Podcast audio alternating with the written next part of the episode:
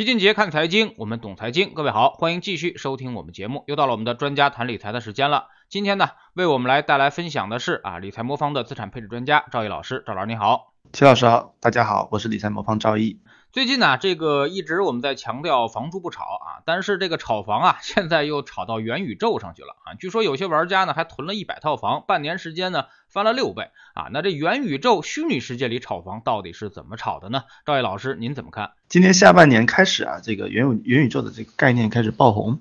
那一些这个元宇宙的平台上的一些虚拟房产呢也受到追捧啊。那国外甚至出现了啊数百万美元的这种交易啊，这个价格就直逼我们的一线城市房价。啊，今年这个十一月底啊，这个国外的这个虚拟现实平台啊，Decentraland 中的一块土土地啊，它就以标价大概是两百四十三万美元的这个高价成交，刷新了这个虚拟房产的交易记录。那与此同时呢，啊，我们这个华人歌手啊林俊杰，他也宣布啊，在这个 Decentraland 上花了十二万美元买了三块土地。那虚拟房产到底靠不靠谱啊？其实我觉得我们可以先参考一下啊，现实世界中的房产都有什么样的一个特点？那我们现实世界中的房产呢，它往往呢具有一些地理上的一些稀缺性啊，那是因为我们现在。仍然有很多的工作啊、社交活动啊或者生活需求啊，需要当面来完成。比如说啊，我们上学、看病，或者说通勤上班，这些需求啊，是这个现实中的房产地理位置这个稀缺性的一个根本性的一个支撑。那网络空间是不是也存在类似的稀缺性呢？那其实它有的，但它又有点不太一样。啊，这个稀缺性呢，在网络空间呢，主要是来自于它的一个广告价值，或者说啊，就是它的一个流量价值。比如说啊，我们现在的这个互联网这个空间里啊，哪些地方最有价值？那比如说在我们国内市场，一个典型的应用，就比如说像我们的社交软件的这种广告位，比如说我们微信里面的这种九宫格啊，或者是视频网站的这个首页的这种推荐位这些位置。那在我看来啊，这个虚拟地产啊。它最大的价值其实也在于此，就是它的一个核心问题啊，就是这个虚拟空间啊，是否能够有足够的流量来支撑这个虚拟地产的一个价值。那如果这个虚拟空间啊，成为我们下一个的这个流量入口，那虚拟地产我认为它就可以发挥它的广告作用。比如说啊。大家进入这个虚拟空间、元宇宙以后啊，都喜欢来这个区域活动啊，逛一逛。那这个地方的这个地产呢，就会受到更多的关注。这样呢，你就可以借由出租这个空间来做广告，来获取收益。那比如说在 Decentraland 里面，有很多的这个人啊，喜欢在明星的房子旁边高价的买这种虚拟房产，那就是希望啊，这个明星的这些虚拟房产获得的流量可以外溢到它附近的这些空间里面。那就好比啊，我们这个微信里的，我们在这个微信里九宫格买下一个窗口，那这个微信的流量很大啊，那它就会外溢到这种九宫格的流量，产生这种广告价值。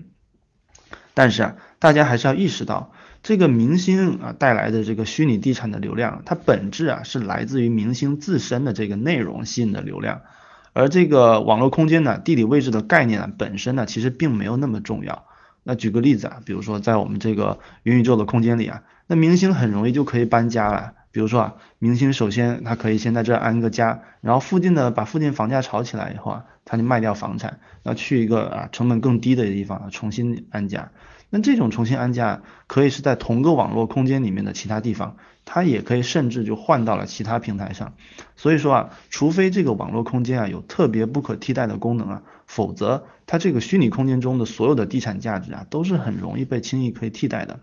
那毕竟啊，在现实中我们城市中有很多这个基础设施是很难瞬间消失的，但是呢，在虚拟空间里面。它搬那种类似搬家的成本其实非常低，就比如说同样的这种视频或者咱们的音频内容啊，其实很容易的可以在各大平台中搬运啊，因此啊，这样就会导致啊，虚拟房产这个概念呢，它其实可持续性，我认为会受到非常重要的一个挑战。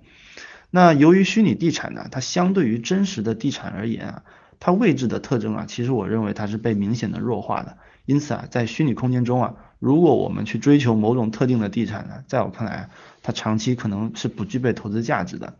我们之前啊，在一期节目里啊，讨论过这个元宇宙的话题啊。那我认为元宇宙啊，其实是对当前网络社交工具的一个升级。它最最终的这个想象空间啊，其实是来自于它对现有流量啊的重新分配。那这也是为什么互联网大厂现在要布局元宇宙的原因啊，因为它可能成为下一个流量的战场。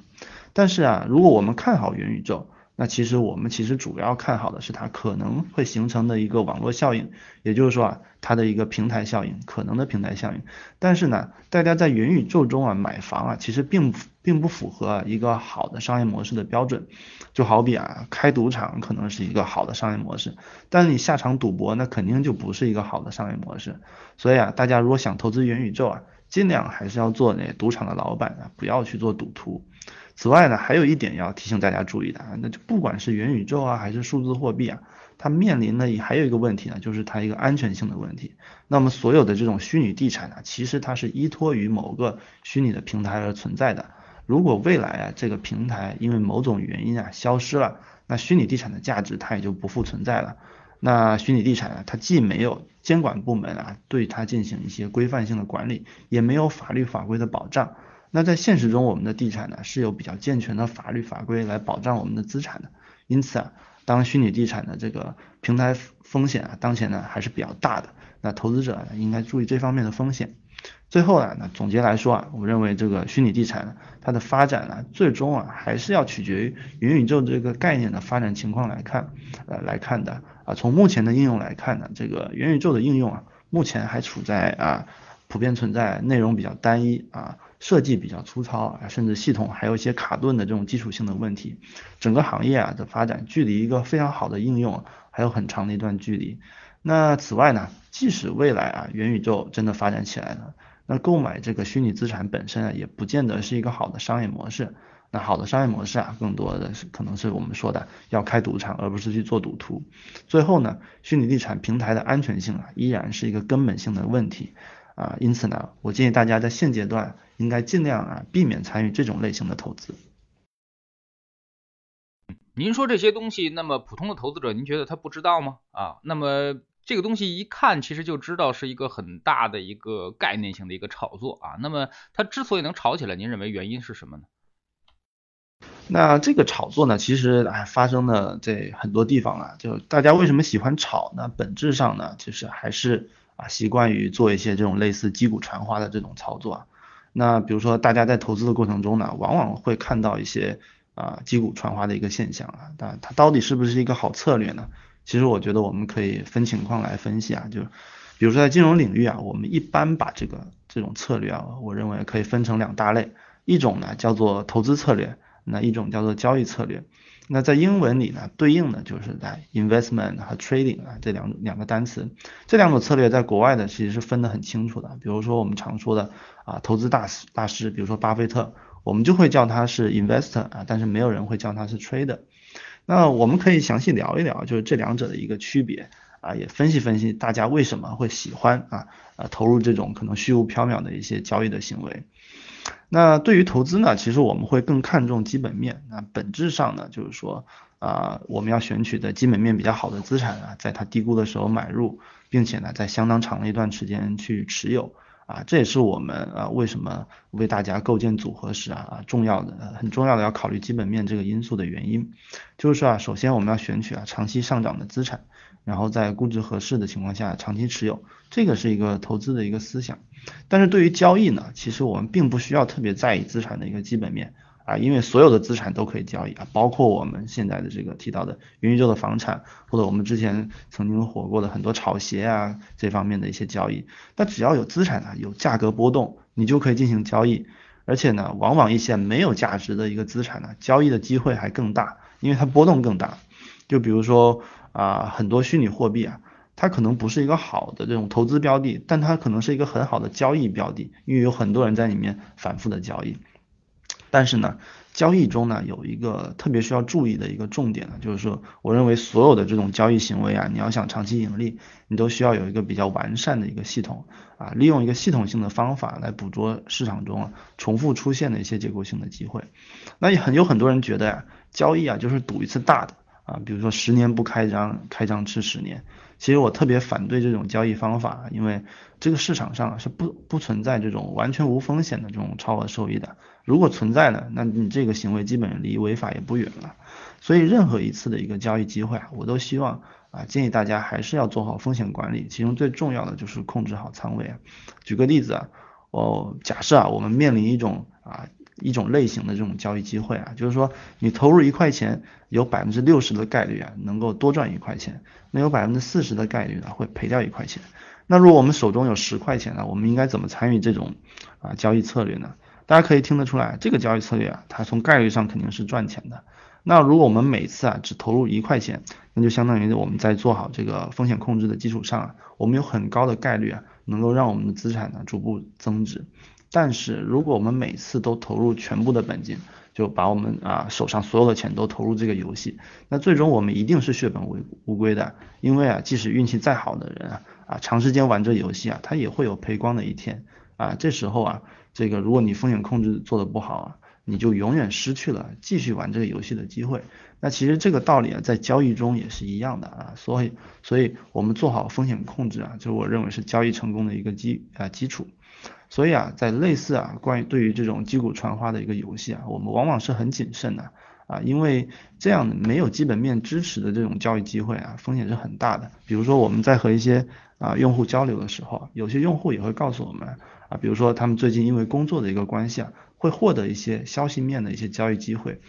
但是一般而言呢，我都会建议啊，我们的用户非常谨慎的一个参参与，因为啊，这中间很重要的一个环节啊，是充分了解我们处在这个信息流中的一个位置，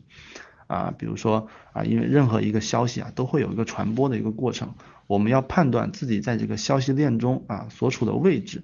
啊，一般来说啊，绝大部分的消息啊，到我们这儿的时候，已经其实是已经充分的传播了。比较典型的例子就是，比如说我们在媒体中看到一些消息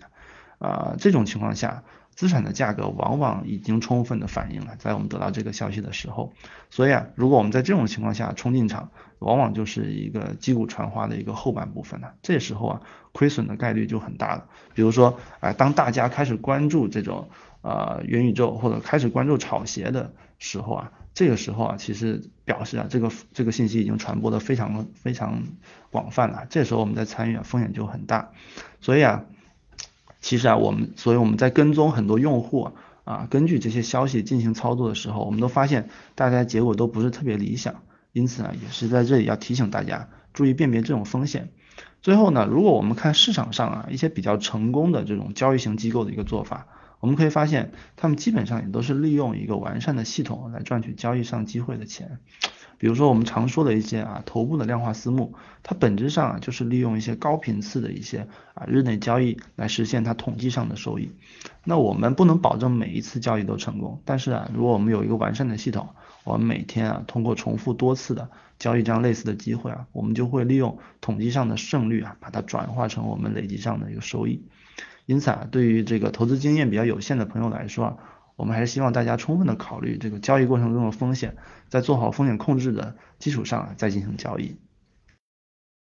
嗯，其实就是我们所说的这个有多大的把握下多大的注啊。那么其实呢，呃，之前我们给大家讲过这个量化交易啊，这个索普啊，那么它战胜赌场的绝招就是在什么样的情况下，它都计算后面的概率，永远在那个大的概率上对应下注啊。那么其实这就是一个交易的一个。一个本质啊，为什么你在赌场中玩这个玩的足够久的话，就一定会输光？其实也是一个赌场，它利用凯利公式，让这个概率偏向于开赌场的一方啊。所以说你可以赚一些小钱，但是你玩下持续的玩下去，一定会赔钱啊。那么现在这种很多的什么虚拟的这种资产啊，炒作啊，其实都是类似的这么一个情况啊。那么呃，那赵毅老师，您怎么看元宇宙的这个概念啊？在我们股市上呢，之前几天也是涨得比较好，您觉得这个概念？它未来会真的会成为一个比较大的一个这个这个方向吗？还是只是这个瞎炒而已？元宇宙这个概念呢，其实我一直以来的一个观点呢，就是说它这个概念目前来说，它是一个概念成分居多的一个。呃，炒作主题，然后绝大部分的这个相关的个股啊，其实并没有一些基本面的一个支撑。但是元宇宙这个概念呢，本身呢，它在未来呢，呃，它是有一定想象空间的。但是呢，它更多的是继承了我们现在一个社交模式的一个流量。所以元宇宙是否能发展起来呢？其实我觉得最看好的是。它是不是能形成一个啊，比现在我们现有的这种社交媒体啊，或者说社交软件的交互形式更好的一个交互形式？然后比如说把我们用在啊微信上的时间，用在抖音上的时间，转移到一个更新的啊。更更全面的、更好的一个交互形式的平台上。如果元宇宙能做到这一点呢，我认为它会形成下一个啊非常大的一个平台型经济。那从这个角度考虑呢，其实从目前的啊情况来看呢。呃，如果要想形成这种新的这种元宇宙类型的这种更好的交互形式的这种平台经济呢，其实目前的这种头部企业，其实我认为会比啊尾部的这些啊初创企业会更有机会。那至于这个元宇宙周边，我们现在经常炒作的，比如说一些硬件企业啊，有些一些知识类的企业，我认为这类企业它其实并没有把握住元宇宙这个概念本啊本身最。重要的一个垄断利润来源，就是未来即使元宇宙发展起来了，但是这种硬件企业啊，可能它能够部分的受益，但是它面临的竞争或者说它可替可替代性还是比较大的。那元宇宙中呢，真正不可替代的还是说它能不能作为下一个流量的入口，把我们现在的这个啊互联网的社交形式啊转到它的新的平台上。那建立在这个新的流量入口的情况下呢，它可能能形成一个比较高的壁垒，也是成为一个比较好的一个商业模式。所以从现在来看呢，其实我们很多 A 股的这个标的啊，我认为并不具备啊这么大的一个想象空间。那可能是啊最近也有一些炒作的关系啊，把它啊炒得比较火。但我觉得长期来看呢，啊一些这个细枝末节的边边缘类的这种行业啊，可能过了这个炒作阶段以后啊，它很难有一个特别好的业绩支撑啊。所以也是提醒大家注意这方面的风险。嗯，但是就是有很多投资者啊，看见热点就想追啊，这个是实在是管不住手啊。那您有什么想对他们说的吗？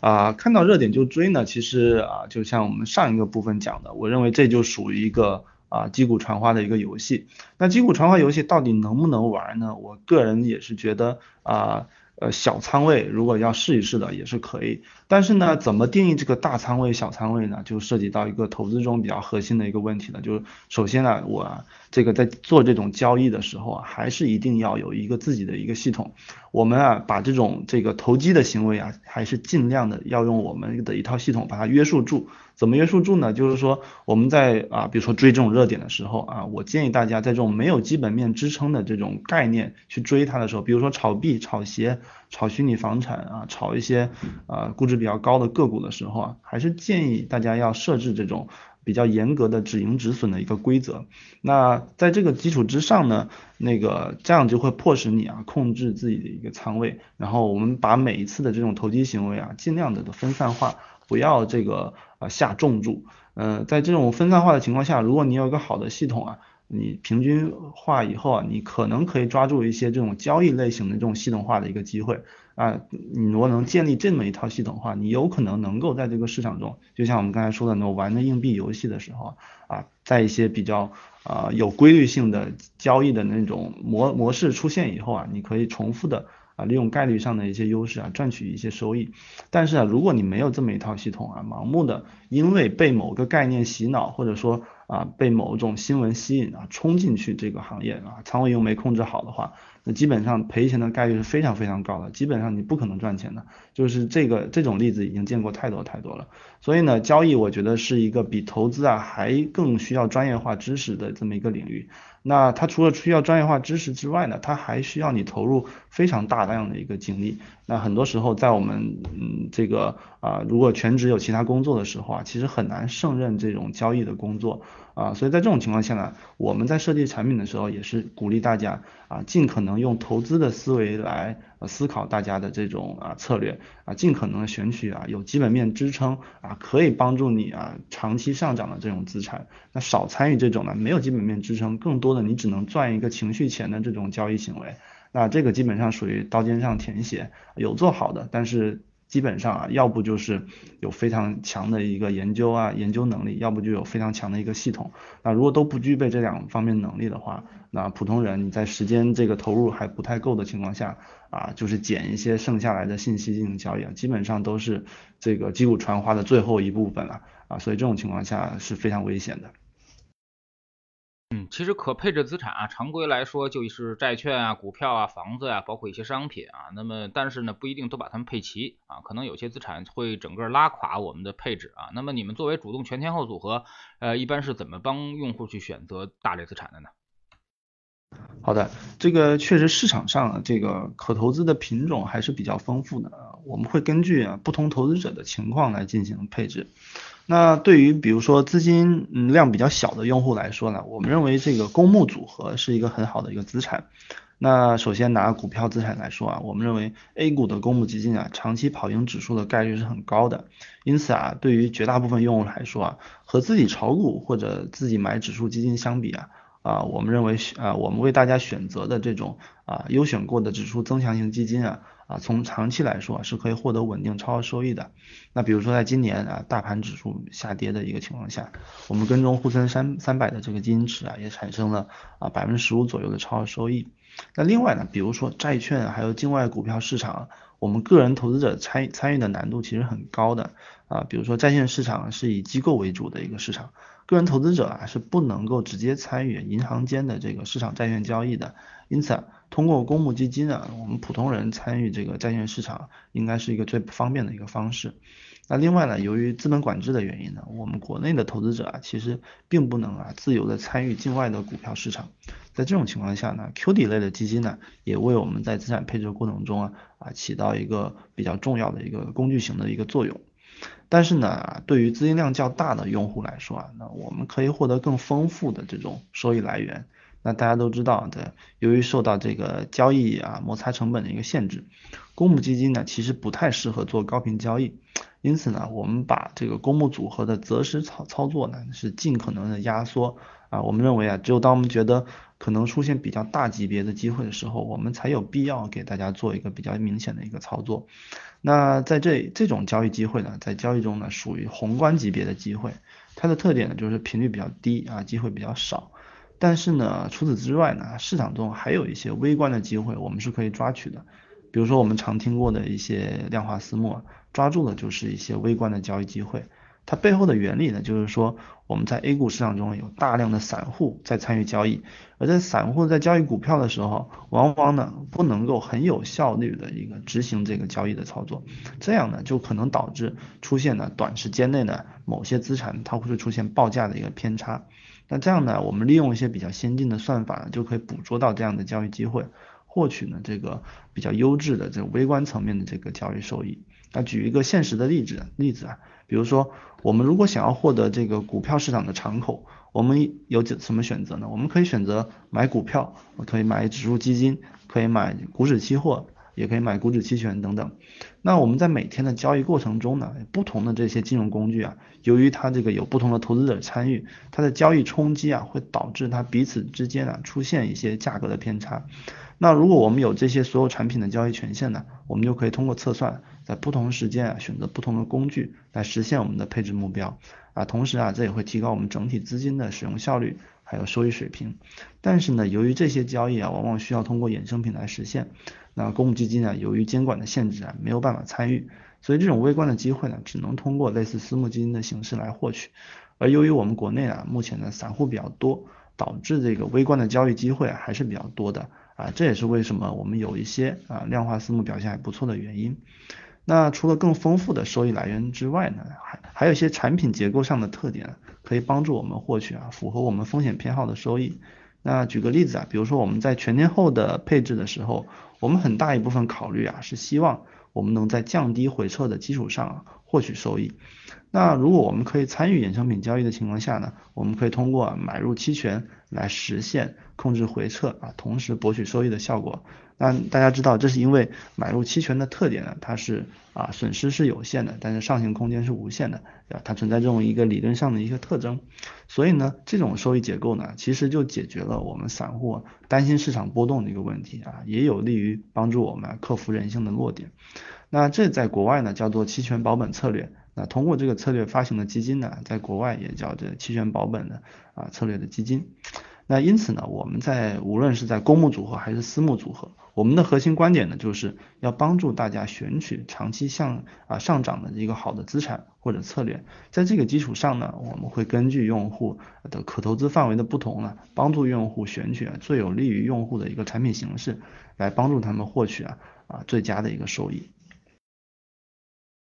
嗯。今年呢，整个基金的表现都是起伏不定的啊，那么搞得很多人投了一年下来，其实也没什么收益啊，甚至能打平就算不错了啊。那么也让我们很多的这个投资者呀，把这个什么定投啊，包括长期持有啊，这个信念啊，也打了一个大大的问号啊。那么我这个据我所知啊，你们的用户呢其实持有时间是比较长的啊。那么你们是怎么做到的呢？嗯，好的。其实啊，我们一直认为，就是定投其实不是万能的。定投它一个最大的一个问题啊，就是当市场啊长期下跌的时候，定投它没有办法起到分散风险的作用。就比如说我们股票的仓位啊，可能会越来越大。那最终呢，我们很可能啊，在面临巨大的亏损的时候啊，就止损出局。因此啊，在我们的体系中啊，我们认为。定投啊，只适合用来做资金归结啊，这也是我们为什么在啊产品中啊为大家设计了这么一个定定投的产品。但是呢，我们的产品是要求大家设定一个目标的收益率。那一旦定投的收益率啊达到我们目标收益率之后呢，我们就会建议我们的用户啊把这个定投的资金呢转到我们这个更均衡的全天候组合中，这样呢就可以避免大家在定投中啊累积过大的仓位啊，最终啊承受过大的风险。当然了，那除了我们产品的努力之外呢，我们的这个伴随式服务也是我们用户持有时间比较长，我觉得很重要一个原因。比如说啊，在市场不好的时候啊，我们会尽量多给大家信心，告诉大家这个时候应该坚定持有。那在市场过热的时候呢，我们会反过来告诉大家要对未来的回撤做好准备。我们希望呢，就是说通过我们这种逆周期的陪伴和操作啊，可以帮助我们的用户啊，真正做到啊长期和放心的持有。并且获得最终的一个收益。好，非常感谢赵老师今天做客我们节目啊。其实呢，还是给我们分析了一下呃市场中的这些炒作热点啊。那么很多的炒作热点呢，其实呃只是炒作而已啊。就像赵老师所说的，击鼓传花的游戏。那么最后花儿在谁手里啊？那么谁是最后来为这个整个的泡沫买单的人啊？那么我们更多的呢，还是要强调四个字，叫做慢慢变富啊。通过我们的这个大类资产的配置来对冲整个的市场风险，让我们能拿到一个市场平均合理的一个收益啊。那么就好像一个人一样，我们一定要先学会走路，再去想想着跑步，而不要说您之前还一直亏损呢，现在呢还起来就想赚大钱啊，这是不太可能的啊。我们要呃先想到这个长远获利的一个可能啊。当你这个熟悉了投资市场所有的产品，或者是对这块比较有心得之后啊，再去考虑更高的收益。非常感谢赵老师，再见，再见。